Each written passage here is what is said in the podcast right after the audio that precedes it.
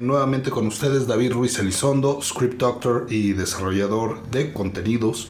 Los invito nuevamente a Primer Draft, en nuestra tercera entrega.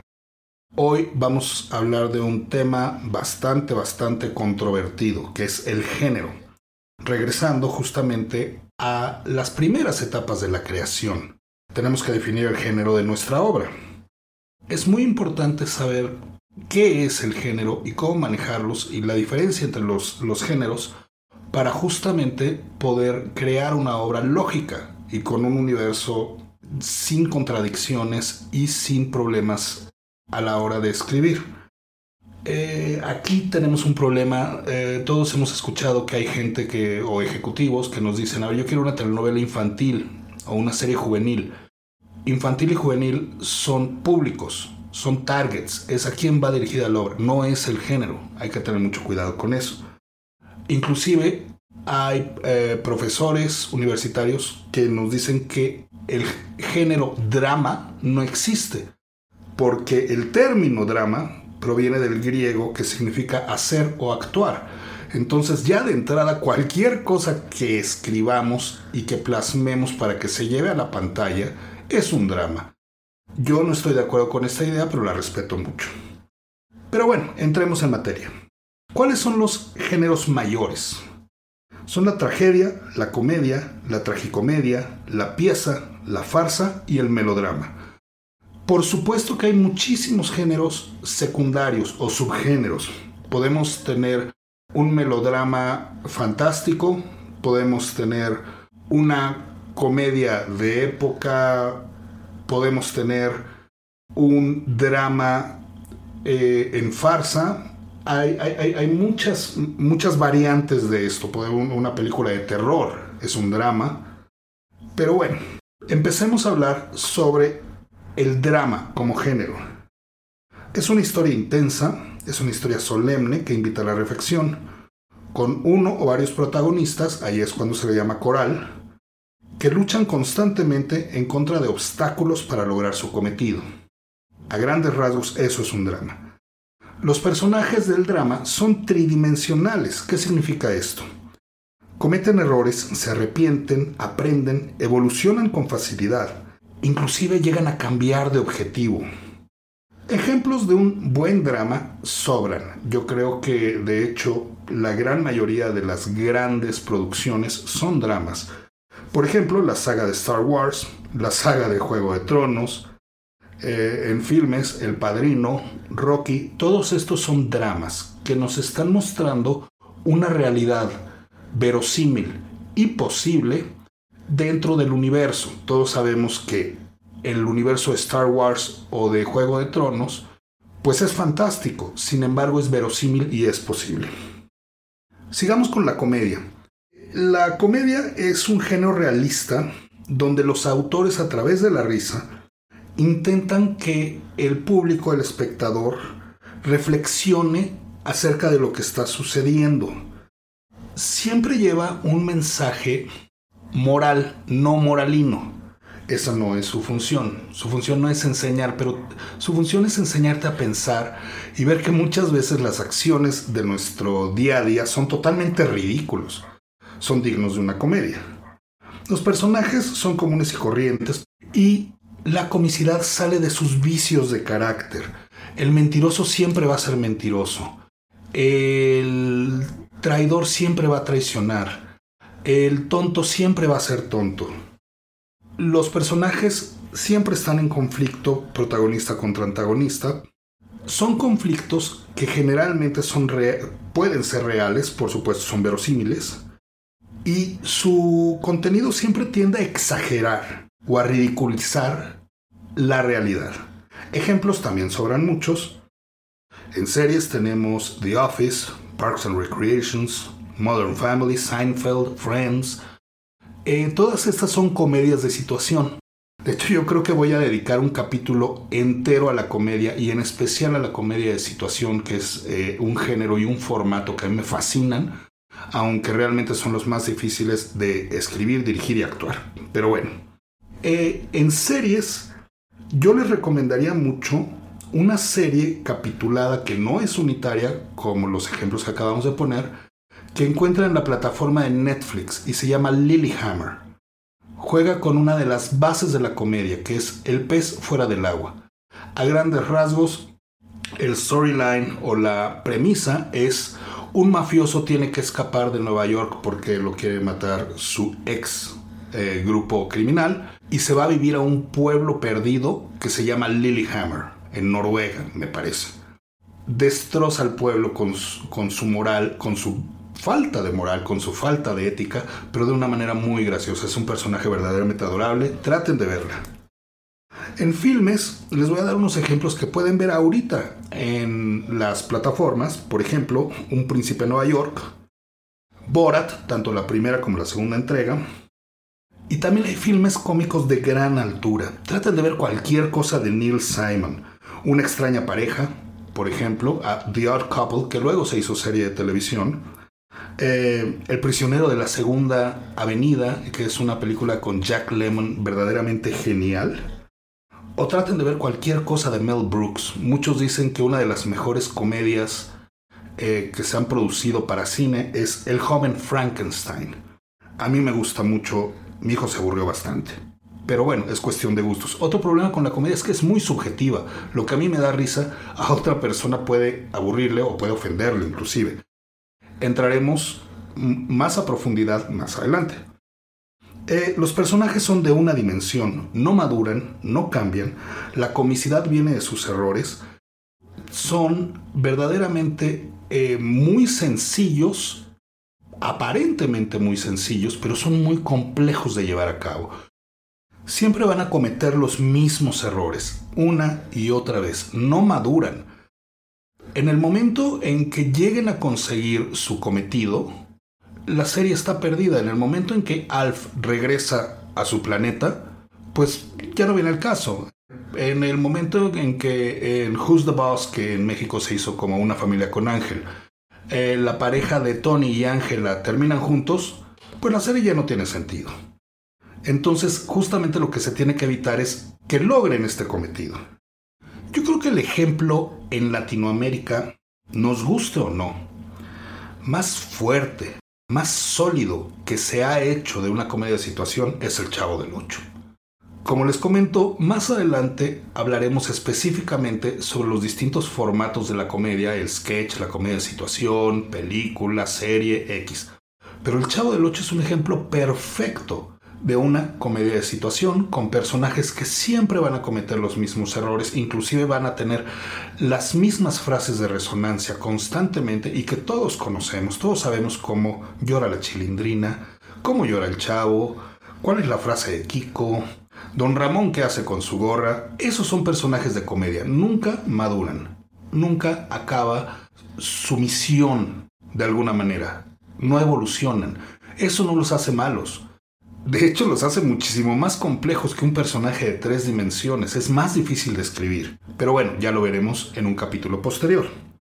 Me gustaría seguir con la tragicomedia, que hoy en día le llaman mucho el dramedy. Es un género que combina elementos de comedia con elementos de drama. Es mucho más ligera que un drama, es mucho menos solemne que un drama, pero tampoco es comedia pura su función no es hacernos reír constantemente. Mezclan la tragedia y la comedia. El dramedy tiene como objetivo el mostrar cómo funciona un defecto o una virtud cuando se enfrenta a la realidad, a circunstancias superiores a lo normal principalmente, cuando hay un conflicto, un conflicto fuerte. Las características eh, lo trágico es solemne, es serio, puede ser muy muy fuerte y lo cómico eh, se refiere a una conducta viciosa. Regresamos a lo mismo, un personaje cómico forzosamente está repleto de vicios y mientras más y más profundos mejor.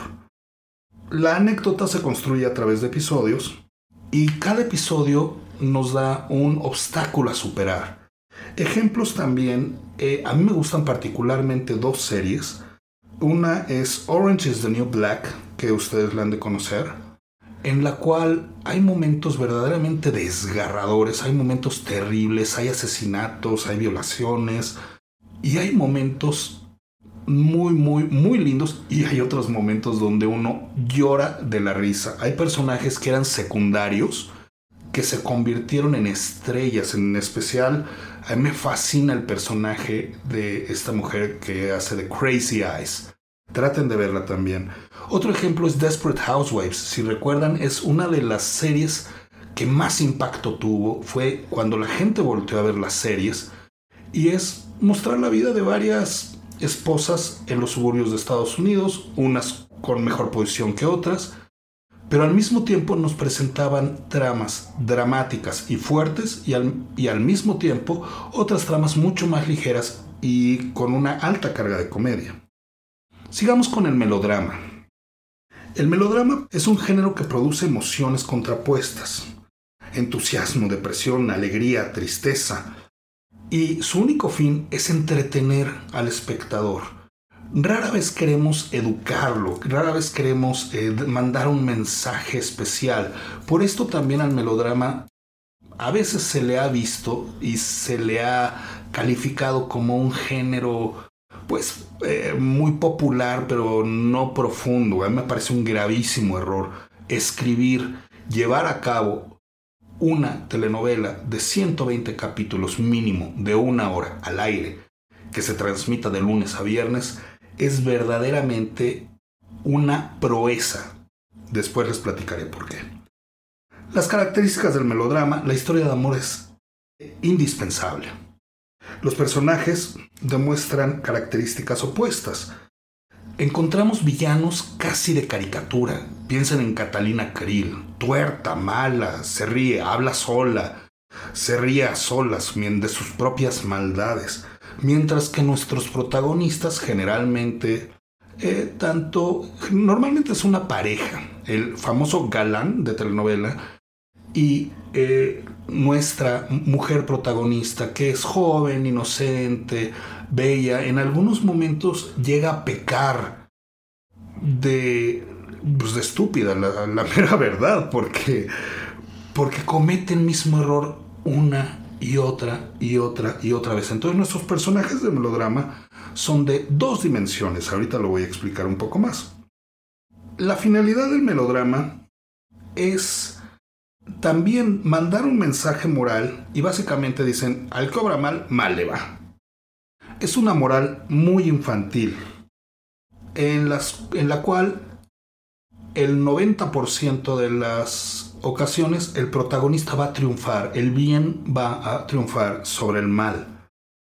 Los temas son la comprensión e incomprensión, el dolor humano, las intrigas, las bajas pasiones, la fuerza, pero sobre todo el amor. El melodrama es muy exagerado. Vean cualquier telenovela mexicana.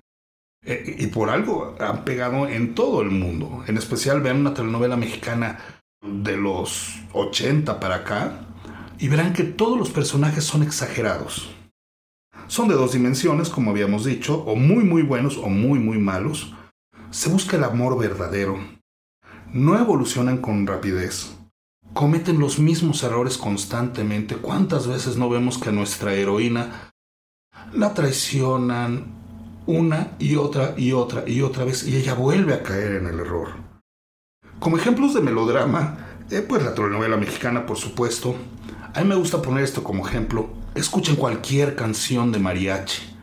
Es totalmente exagerado, todos los sentimientos están a flor de piel y son grandilocuentes, sin ti me muero, no sé hacia dónde, estoy loco por tu ausencia, cosas por el estilo. Eh, y los unitarios, como lo que callamos las mujeres, el del café el dicho y la rosa de Guadalupe, también son melodramas. Ahora, no todo melodrama es lo que pensamos que es. Como el mejor ejemplo de una obra en melodrama que a mí me parece verdaderamente bellísima, está el filme de Cinema Paradiso. Si no la han visto, véanla, van a llorar. Un género que cayó en desuso en, en la televisión abierta principalmente es el de la pieza, que sin embargo en el teatro y en el cine sigue eh, pues con mucha vida. ¿Qué es la pieza? La pieza es un conflicto que se presenta cuando el personaje, el protagonista, toma conciencia de su desajuste en el medio y trata de ubicarse. A veces lo logra, a veces no. Pero es un conflicto principalmente interior. Es un conflicto muy, muy lento. Es un crecimiento muy, muy lento e inclusive muy doloroso el que tiene nuestro o nuestra protagonista. Y finalmente nos va a dar una lección de vida interna, un crecimiento interno. Eso es la pieza. No estamos viendo grandes batallas, no estamos viendo cosas de vida o muerte, simplemente estamos viendo el dolor y el sufrimiento, principalmente, de cuando existe un status quo, cuando existe la vida de una manera como la conocemos y algo llega y nos lo rompe. Nadie se muere, no pasan cosas terribles, pero hay una evolución, hay un cambio en los personajes. Eh, los personajes le dan excesivo valor a su status quo y se rompe. Al producirse estos cambios, surge el conflicto. Obviamente el personaje busca regresar a ese status quo, a ese confort, a esa comodidad, a su vida como era. Lo puede lograr o no, pero el cambio es interior. Son personajes de tres dimensiones con un crecimiento muy muy lento, pero con un gran aprendizaje y una evolución. Razonan, se contradicen, cometen errores, son muy humanos. En el momento en que algo nos cambia la vida como la conocemos, ¿cómo reaccionaríamos nosotros? ¿Y qué crecimiento tendríamos? Eso es una pieza. Ejemplos justamente por eh, la última entrega de los premios Oscar son Nomadland y El sonido del metal. Son conflictos interiores. Mucha gente lo considera como un género lento. Es un género lento. Si no las han visto, traten de verlas y sabrán perfectamente a qué me refiero. Ya casi voy a terminar. Bear with me. La farsa. Voy a terminar con dos géneros que prácticamente no se usan en los medios tradicionales. La farsa no se considera un género tal cual, o sea, es un género que siempre tiene que ir unido con otro género. La, farsa puede ser de escape, es decir, en comedia, o puede ser satírica, que es muy, muy agresiva. Eh, la temática es de lo más diversa, puede tratar de lo que quieran. El tono es de exageración, es caricaturesco, es grotesco inclusive. Los personajes son simples, de hecho los personajes vienen siendo estereotipos de lo que uno se imagina. Estereotipos del rico, del pobre, del trabajador, del flojo, son estereotipos llevados al extremo. Es un género no realista, es algo que en la realidad no podría suceder. Se llevan las situaciones hasta sus últimas consecuencias y eh, como estas consecuencias que vienen de los vicios provocan inclusive un escándalo, provocan caos. Los personajes son estereotipos llevados al extremo, como habíamos dicho, a lo absurdo, a lo ridículo. Son agresivos dentro de un universo imposible que retrata de manera descarnada y sin piedad una situación. Como ejemplos, también tenemos varios. Eh, las dos entregas de Borat, que es comedia en farsa, Betty la Fea, que es melodrama en farsa, cualquier programa y cualquier película de Monty Python, La vida de Brian, El significado de la vida, Buscando el Santo Grial, son farsas maravillosas en comedia.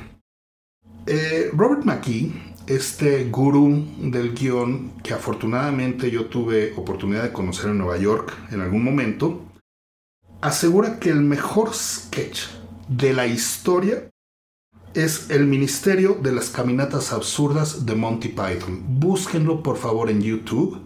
Es una joya, porque ahí es justamente donde veremos lo que vendría siendo una burocracia llevada al extremo. Finalmente, me gustaría terminar con la tragedia. La tragedia por lo general es extensa, es muy sombría y el conflicto, los conflictos principales son el ser humano contra el designio divino. Uno trata de cambiar su destino, pero no va a haber manera. El propósito de la acción trágica es provocar en el espectador sentimientos de horror y de compasión es un género grandilocuente, es muy, muy fuerte. Estamos hablando de problemas y de conflictos verdaderamente sobrehumanos. Sus personajes por lo general son nobles, son superiores, que caen víctimas de sus pasiones. No las pueden dominar. Y de ahí su universo se convierte en un universo fatal. La tragedia es aleccionadora. Y al mismo tiempo, bueno, a mí me parece muy nihilista porque pues hagas lo que hagas, va a terminar mal. ¿Por qué? Porque pues así lo dijeron los dioses y contra los dioses pues no, e, e, es difícil discutir. Sin embargo, crea una catarsis que es esta purga de ánimos, de pasiones en el público y por lo tanto es prácticamente un género que ha durado durante muchísimos siglos y seguirá durando y seguirá llamándonos la atención porque nos encanta saber que finalmente no importa si eres noble, no importa si eres hijo de reyes, no importa si eres el heredero de un imperio, si los dioses están en tu contra, pues ya valió, los dioses van a estar en tu contra y te van a hacer la vida imposible. Los mejores ejemplos son Edipo Rey de Sófocles y Macbeth de Shakespeare. Con esto terminamos, lo más rápido que pude, un pequeño resumen de cuáles son los géneros. Algunos de ellos los vamos a estudiar a mayor profundidad, en especial la comedia. Pero eh, espero que les haya gustado, espero que les sirva, espero que les ayude mucho, porque esto es indispensable al momento de empezar nuestra creación.